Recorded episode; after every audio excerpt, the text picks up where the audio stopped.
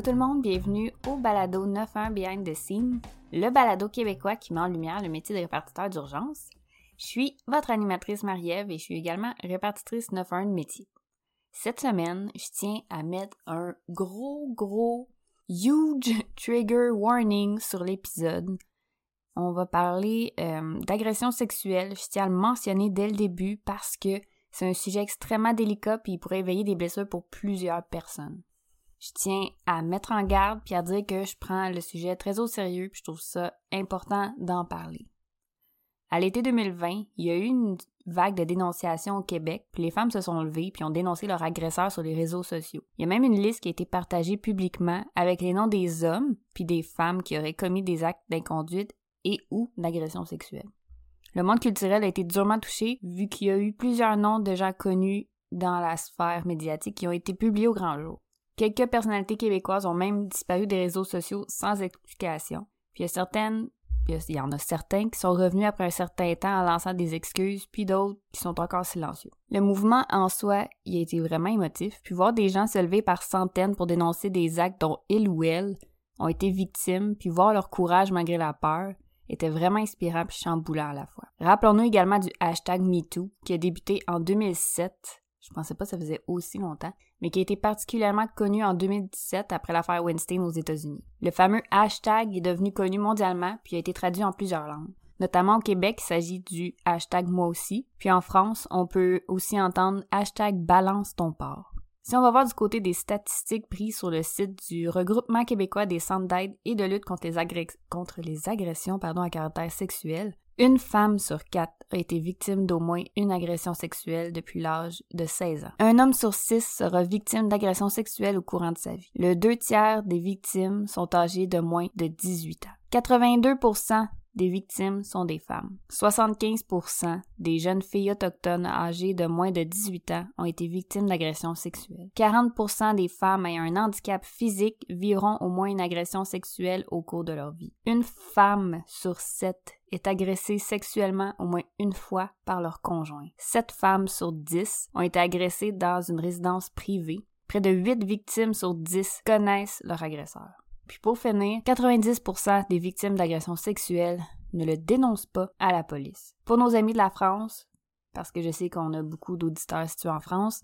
En 2019, il y a eu 429 000 femmes qui ont déclaré avoir été victimes d'agressions physiques ou sexuelles, soit 50 000 de plus que les hommes. Aux États-Unis, en 2018, on a compté 101 151 cas d'agressions sexuelles. En 2006, aux États-Unis, on a compté 94 472 cas d'agressions sexuelles déclarés, dont celui d'une femme de 20 ans. C'est ce qui m'amène aujourd'hui à vous parler de l'histoire de Kimberly Corbin. Encore là, je vous avise, si ça peut éveiller des blessures en vous, si ça peut euh, si c'est trop dur à écouter comme épisode, je vous conseille juste de ne pas l'écouter puis qu'on se revoit dans deux semaines parce que je trouve ça vraiment important d'en parler, mais je le sais que ça peut vraiment euh, blesser certaines personnes ou raviver des souvenirs. Donc, je préfère vraiment vous avertir J'aime mieux plus vous avertir que pas On est le 11 mai 2006 au Colorado, aux États-Unis, plus précisément sur le campus de l'Université de Norton. Kimberly Corbin, étudiante en affaires, puis ses deux colocs sont aménagés dans un nouvel appartement sur le campus depuis seulement une semaine. Elles sont encore dans le ménage, le rangement puis la déco de leur nouveau chez-soi est pas encore faite. Kimberly appelle sa mère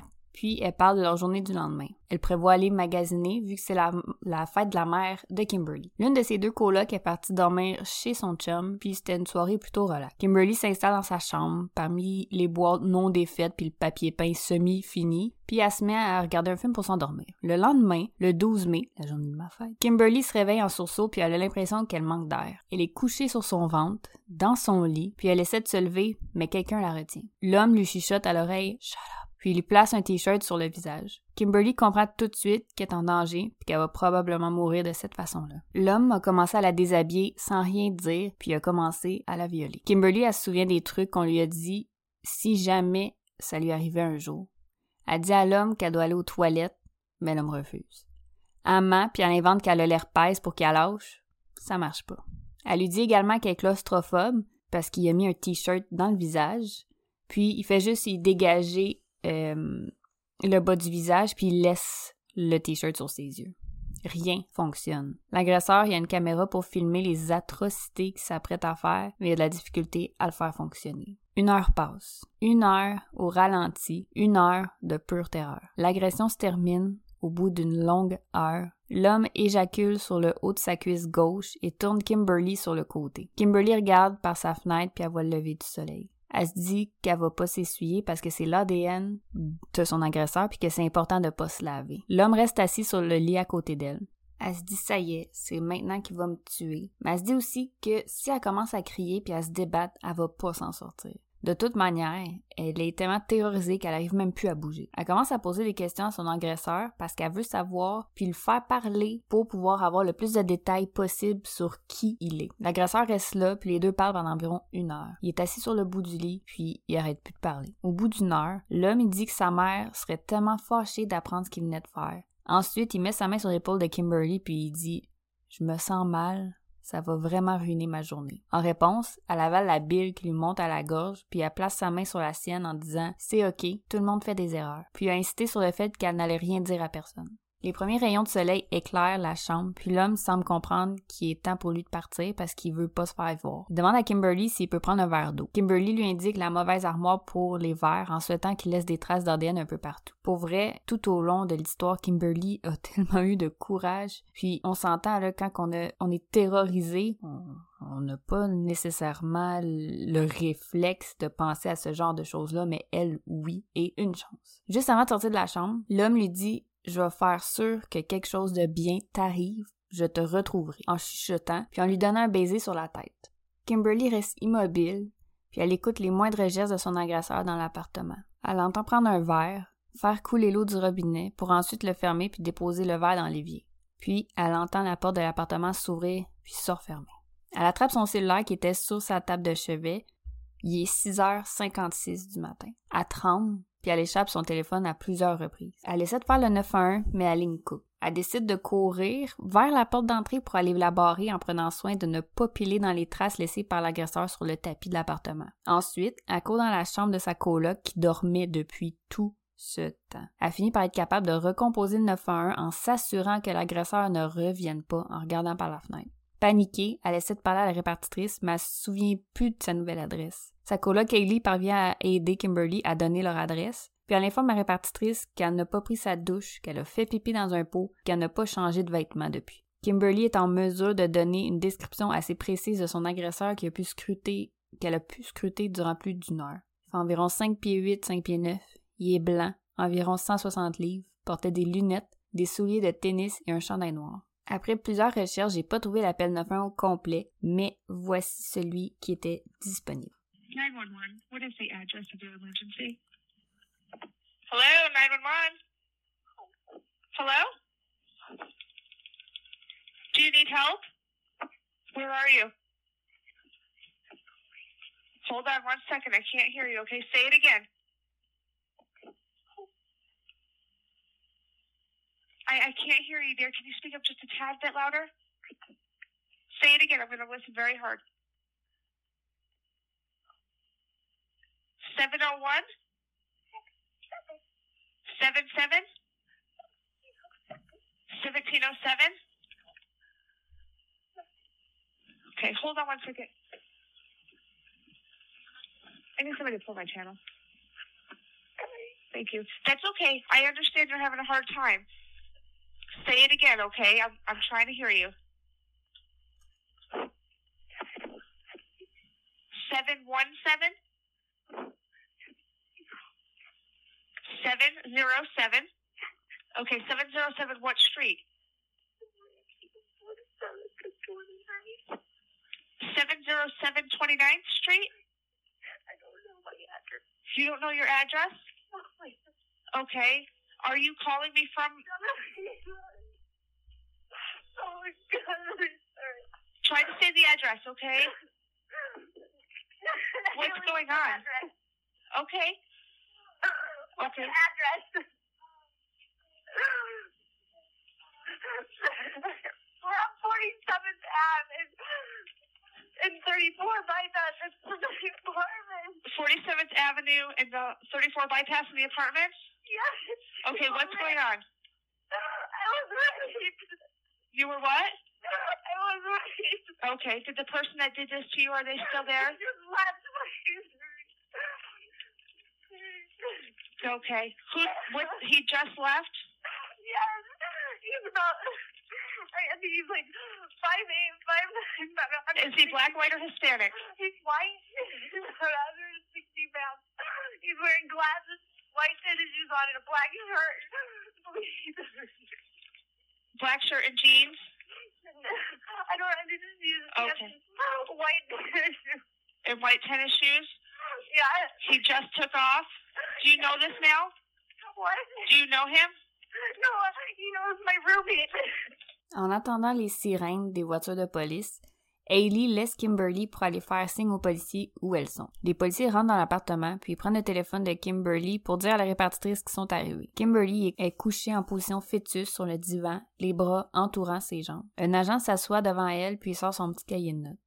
Il commence à poser des questions pour savoir ce qui s'est passé chronologiquement. Kimberly, elle essaie de se concentrer, mais a fait que penser à la description de l'homme puis des choses qu'il a dit. Ses parents arrivent sur les lieux en pleurs. Elle les avait appelés entre-temps. Ils essaient de prendre leur petite fille dans leurs bras, mais Kimberly ne veut pas se faire toucher. Elle sait que son corps est une scène de crime. Elle demande à ses parents d'attendre à l'extérieur parce qu'elle veut pas qu'ils entendent sa déclaration. Kimberly continue de raconter l'événement aux policiers et une policière rentre et se présente. Elle est en charge, puis elle demande à Kimberly si elle a besoin d'un victim advocate. J'ai regardé la traduction sur Google, puis ça se traduit mal, défenseur des victimes. En fait, la, police, la policière lui explique que c'est une personne du département qui accompagne les victimes d'abus sexuels. Que ce soit pendant que les victimes répondent aux questions difficiles des agents ou tout simplement pour du support. Kimberly répond qu'elle n'en a pas besoin. Elle est complètement déconnectée de son corps, comme s'il y appartenait plus. De l'intérieur, elle a l'impression qu'elle va exploser, mais de l'extérieur, elle est super calme. On penserait que quelqu'un qui vient de vivre ce genre de traumatisme-là serait en panique, mais tout le monde réagit différemment, surtout quand on est en mode survie. Les techniciens en scène de crime demandent à Kimberly de faire le tour avec Ils veulent qu'elle pointe les items et les endroits clés de l'appartement,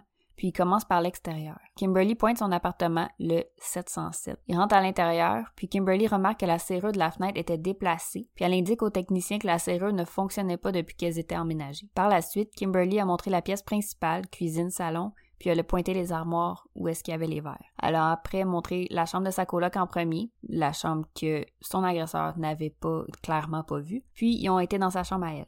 Son ours en peluche qu'elle avait depuis son enfance était entre son lit et son mur.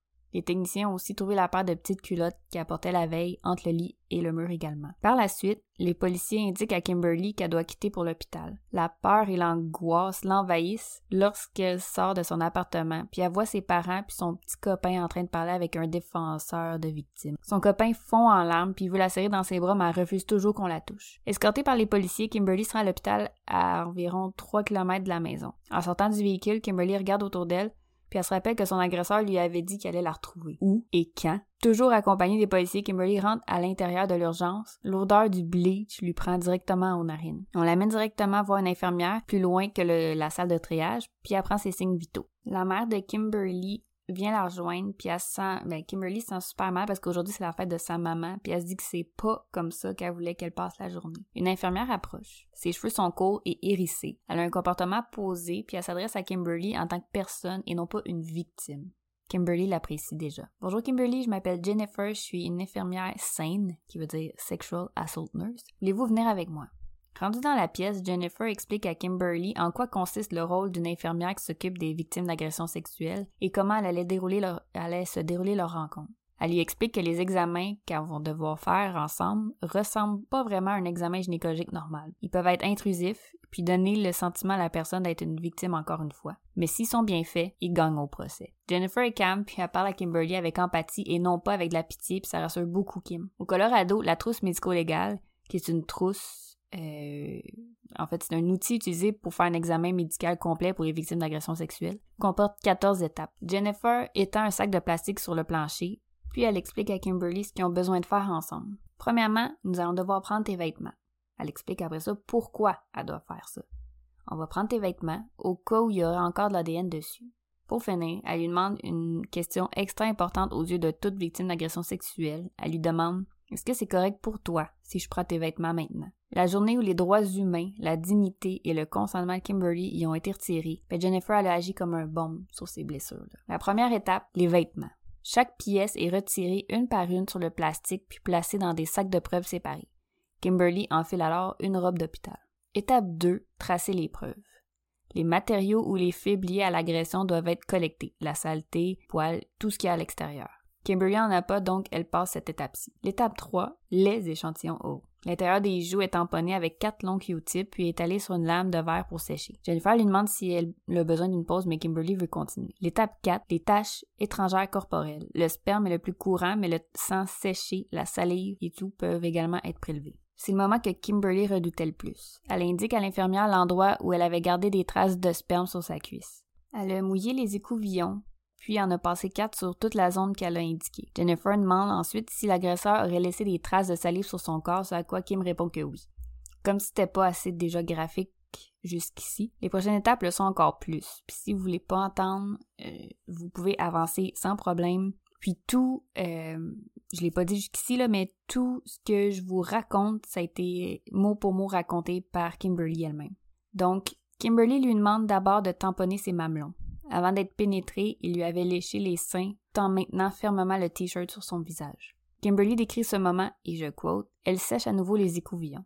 Je n'ai pas envie de plaisanter cette fois, j'ai envie de crier à l'agonie. Je m'assieds silencieusement en luttant contre les larmes. La douleur physique que je ressens dans ma poitrine n'a rien à voir avec l'agression elle-même, mais le traumatisme mental se manifeste de cette façon. J'aurais aimé qu'il laisse une sorte d'indication physique de la douleur et de la terreur qui m'avait imposée. Alors je me serais pas sentie aussi folle. Je prends une profonde inspiration et dirige Jennifer vers ma zone vaginale. Il y avait aussi laissé de la salive. Alors qu'elle tamponne mes parties génitales, j'aimerais être morte. Une culpabilité immédiate pèse sur moi pour avoir pensé à une chose aussi horrible. Enfin, alors que je tremble et serre la mâchoire, je lui permets de tamponner ma région anale, un fait que je ne divulgue presque jamais dans mes présentations aujourd'hui. Elle me demande si j'ai d'une pause encore, mais je lui réponds que non, je vais gérer mes émotions plus tard. Fin de la cour. L'étape 4, procédure de marque de morsure. Des, échantillons, des mesures et des photographies sont prises. Kim n'en avait pas, donc elle a passé à l'étape suivante. Étape 5, échantillons génitaux externes. Étape 6, récolte de poils pubiens. Les poils peuvent contenir des traces. Jennifer s'agenouille devant Kimberly et prend un peigne pour peigner les poils pubiens vers le bas. Elle prend une enveloppe et met le peigne à l'intérieur ainsi que les échantillons. L'étape 7,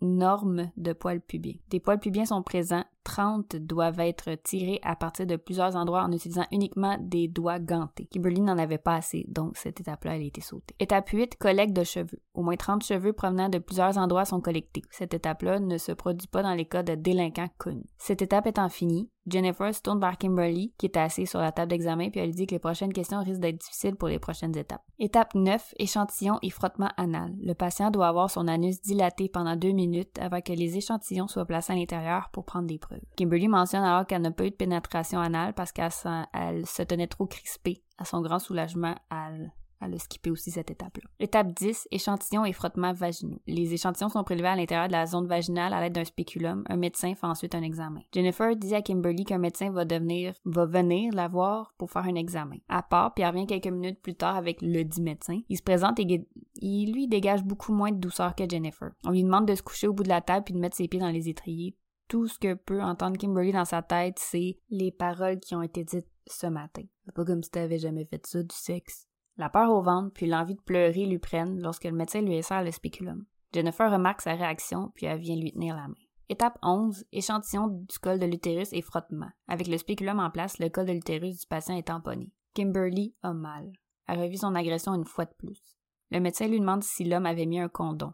Toutes les émotions qu'elle a accumulées depuis 5 heures ce matin se sont mises à sortir. Elle se met à pleurer toutes les larmes de son corps. Le médecin lui explique que si l'homme n'a pas mis de condom, elle devrait penser à prendre la pilule du lendemain. Kimberly accepte la prescription sans hésiter. Il était hors de question qu'elle tombe enceinte de ce monstre-là. Finalement, le médecin termine son examen et permet à Kimberly de s'essuyer, puis il sort. Une infirmière frappe à la porte et apporte la prescription pour la pilule du lendemain dans une petite boîte. Étape 12. Échantillon de coupure d'ongles. Les coupures sont prises s'il y a eu une altercation ou si des preuves de contact peuvent être présentes. Étape 13. Échantillon buccaux. L'intérieur des joues est à nouveau frotté. Étape 14, donc la dernière, preuve supplémentaire. La discrétion clinique est accordée pour déterminer si d'autres preuves doivent être recueillies. Ils n'ont plus rien d'autre à recueillir, donc elles, sont elles ont officiellement terminé. La mère de Kimberly entre dans la salle puis elle apporte du linge de rechange et des effets pour se nettoyer. Après s'être habillée puis nettoyer ses dents, Kimberly retourne vers sa mère puis elle retourne dans la salle d'attente, là où plusieurs membres de sa famille l'attendent. Elle prend son petit frère dans ses bras puis elle le serre super fort. Jennifer, alors, euh, elle rend le sac d'évidence au policier, puis elle vient la voir pour la prendre dans ses bras puis lui dire qu'elle est plus forte qu'elle pense. Les policiers viennent voir Kimberly pour dire qu'elles doivent les suivre pour aller donner son interview. Au même moment, à quelques pas du complexe de l'appartement où Kimberly habite, il y a un autre complexe. Le gérant des immeubles remarque qu'il y a un homme dans le gym qui prend des photos des femmes qui se font bronzer à l'extérieur. Le gérant il dit de quitter, mais l'homme veut pas puis il dit qu'il a le droit d'être là. Le gérant menace d'appeler la police, mais l'homme part. Kimberly arrive au poste de police puis elle s'assoit dans la pièce où son entrevue allait être enregistrée. L'enquêteur rentre, il se présente en disant qu'il qu'il était terriblement désolé que Kimberly allait vécu ça. Il demande de lui raconter tout ce qu'elle a fait de la journée du 11 mai, soit la veille, jusqu'au lendemain après l'agression. Elle raconte les événements en détail, puis l'interview a duré 3h30. Kimberly s'est écroulée dans les bras de sa mère dans la salle de bain du poste de police. Elle refuse de retourner à son appartement, puis on la comprend. Elle va donc chercher des vêtements à l'appartement accompagnée de ses parents. Pendant qu'elle fait son sac, elle montre un exemple de chaussures que son agresseur portait aux policiers qui étaient sur les lieux. C'est à ce moment-là que Kimberly s'est rendu compte que les policiers sont des humains comme tout le monde. Le policier s'est assis sur euh, le bout du lit puis s'est mis à pleurer puis il a dit ça devrait pas arriver à toi ou à n'importe qui. Mais c'est la raison pour laquelle on devient policier pour attraper ce genre de personnes-là puis je te promets qu'on n'arrêtera pas tant que ça sera pas fait. Kimberly retourne donc chez ses parents, dans la maison où elle a grandi, puis même cette maison-là, elle y fait peur. Elle est incapable de rester toute seule. Sa mère doit rester dans la salle de bain pendant qu'elle prend sa douche, puis elle doit même dormir dans le lit entre ses deux parents comme quand elle était petite. Le 3 juin, un homme est retourné au complexe d'appartements. Les policiers de Greeley ont arrêté Ronnie Jim Pierros pour intrusion. Kimberly a pu l'identifier comme étant son agresseur, elle a reconnu sa voix puis ses souliers. Kimberly a souffert de dépression, de crise de panique, de flashback puis de stress post-traumatique. Elle a été suivie de près en thérapie. En juin 2007, elle s'est assise devant le jury puis elle a raconté son histoire. Après cinq jours de procès, Ronnie Jim Pierros a été retrouvé coupable d'introduction par effraction et d'agression sexuelle. En septembre 2007, il a reçu une peine de 24 ans de prison à vie. En 2010, Kimberly a finalement gradué de l'université puis elle s'est mise à travailler avec des victimes d'agressions sexuelles, puis elle est retournée à l'école pour avoir son master en criminal justice. Elle a même suivi un cours de défense avec une arme à feu et elle a parlé devant Barack Obama durant une réunion de la mairie concernant le port d'armes à feu. Son passage a été remarqué puis elle a passé à CNN. Kimberly elle a décidé de dévoiler son nom au grand public puis de partager son histoire. Depuis quelques années, elle est devenue une voix pour les victimes d'agressions sexuelles. Elle a passé à CNN, Fox News, The Washington Post Elle Magazine, Cosmopolitan Magazine, puis plein d'autres. Elle a récemment participé à un TED Talk sur comment son agression a été détournée par les politiciens. Aujourd'hui, Kimberly est très heureuse, puis elle est mariée et mère de deux enfants. Pour l'appel 911, euh, en début d'appel, la répartitrice ne comprenait pas très bien ce que Kimberly disait, mais elle restait super calme puis elle essayait du mieux qu'elle pouvait. Elle pogne pas les nerfs parce qu'elle entend rien, puis j'aime vraiment son ton de voix parce qu'elle reste dans l'empathie tout le long de l'appel. C'est tellement facile de comme de pogner les nerfs parce qu'on n'entend rien, tu sais, mais elle non. Elle a bien entendu que quelque chose allait pas, puis ça arrive souvent qu'on n'entend pas du premier coup. Bien souvent on raccroche puis on rappelle. Mais cette répartitrice là a entendu chuchoter fait qu'elle reste en ligne, puis elle a fait son possible pour comprendre ce qui se passait. Elle est restée rassurante, puis quand elle a compris que son appelante avait été violée, elle lui a demandé si elle connaissait l'homme, s'il était encore là. Personnellement, j'ai pas encore eu ce genre d'appel-là, puis j'en souhaite pas non plus. Mais en tant que répartiteur, ta switch d'urgence doit être, doit pas mal se mettre à on quand tu comprends ce qui vient de se passer. Elle rassure Kimberly qui est clairement sous le choc puis en panique. Quand un appelant est en pleurs puis en panique, c'est difficile de recueillir les informations que tu veux tu dois t'en tenir à l'essentiel, puis c'est pas le temps de sticker sur ce genre de questions, c'est quoi ta date de naissance ou comment tu, comment tu l'appelles ton nom, tu sais. Non. Ton appelant, il est pas en état, donc tu dois la garder pour les questions qui sont essentielles concernant l'événement. C'est dommage qu'on n'ait pas accès à au complet, mais euh, de ce que de ce qu'on a pu entendre, la répartitrice était vraiment bonne. Je pense que c'est l'épisode la plus lourde que j'ai faite jusqu'à ce jour. Avec le montage, vous l'entendez pas, mais il a fallu que je prenne plusieurs pauses, puis même je le sens que ma voix peut-être un peu comme un peu euh, tiraillée, là. Euh, ça a vraiment été difficile. Puis j'aimerais profiter de ce moment-là pour m'adresser aux victimes s'il y en a qui nous écoutent. Je sais que t'as peur. Je sais que t'as sûrement mille et une raisons de pas vouloir parler, puis je te comprends. Si t'as trop peur de parler à la police, tu peux parler à une personne en qui t'as confiance, un ami, un parent, un prof. Sinon, il y a plusieurs organismes qui existent, puis ils sont là pour toi. Au Québec, il y a le 1-888-933-9007 pour InfoAide. Il y a aussi le CALAC, le Centre d'aide et de lutte contre les agressions à caractère sexuel. Il y a aussi plusieurs sites internet comme violsecours.qc.ca. S'il te plaît, reste pas seul dans ta peur et dans ton cauchemar. Que ça fasse quelques heures, quelques jours, mois, années, délivre-toi de ton agresseur en le dénonçant. Les policiers et les enquêteurs sont là pour t'accueillir et t'aider dans ta démarche. Je termine en disant je te crois. Si vous connaissez quelqu'un qui est victime d'actes d'actes sexuels, n'hésitez pas non plus à dénoncer. Merci d'avoir été là aujourd'hui. Je suis vraiment désolée si le podcast comportait beaucoup de choses graphiques, mais je trouvais important d'en parler. Pour démontrer que ce genre de choses arrive pas juste aux autres, parce que c'est ça Kimberly pensait avant que ça y arrive, puis qu'il existe du calme après la tempête. Cet épisode-là a été vraiment émotif pour moi à raconter, puis j'en shake encore. Avec la grosse vague de dénonciation puis tout, je me devais de la faire. On se retrouve dans deux semaines pour un nouvel épisode de 9 Behind the Scene. Vous pouvez m'écrire, euh, je suis toujours à l'écoute, je suis toujours là. Vous pouvez me suivre sur Instagram au 91 Behind the Scene, puis n'hésitez pas si vous avez des commentaires ou des suggestions. Merci et à dans deux semaines. Bye!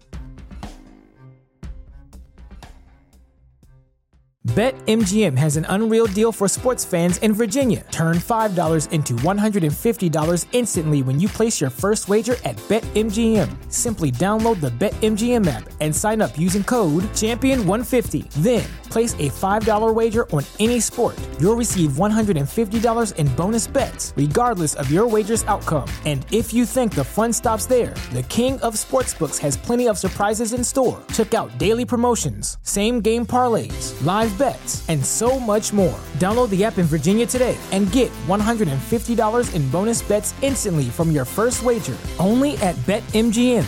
BetMGM and GameSense remind you to play responsibly. See BetMGM.com for terms. 21 plus only, Virginia only. New customer offer. Subject to eligibility requirements. Rewards are non withdrawable bonus bets that expire in seven days. Please gamble responsibly. Gambling problem? Call 1 800 Gambler. Promotional offer not available in Washington, D.C.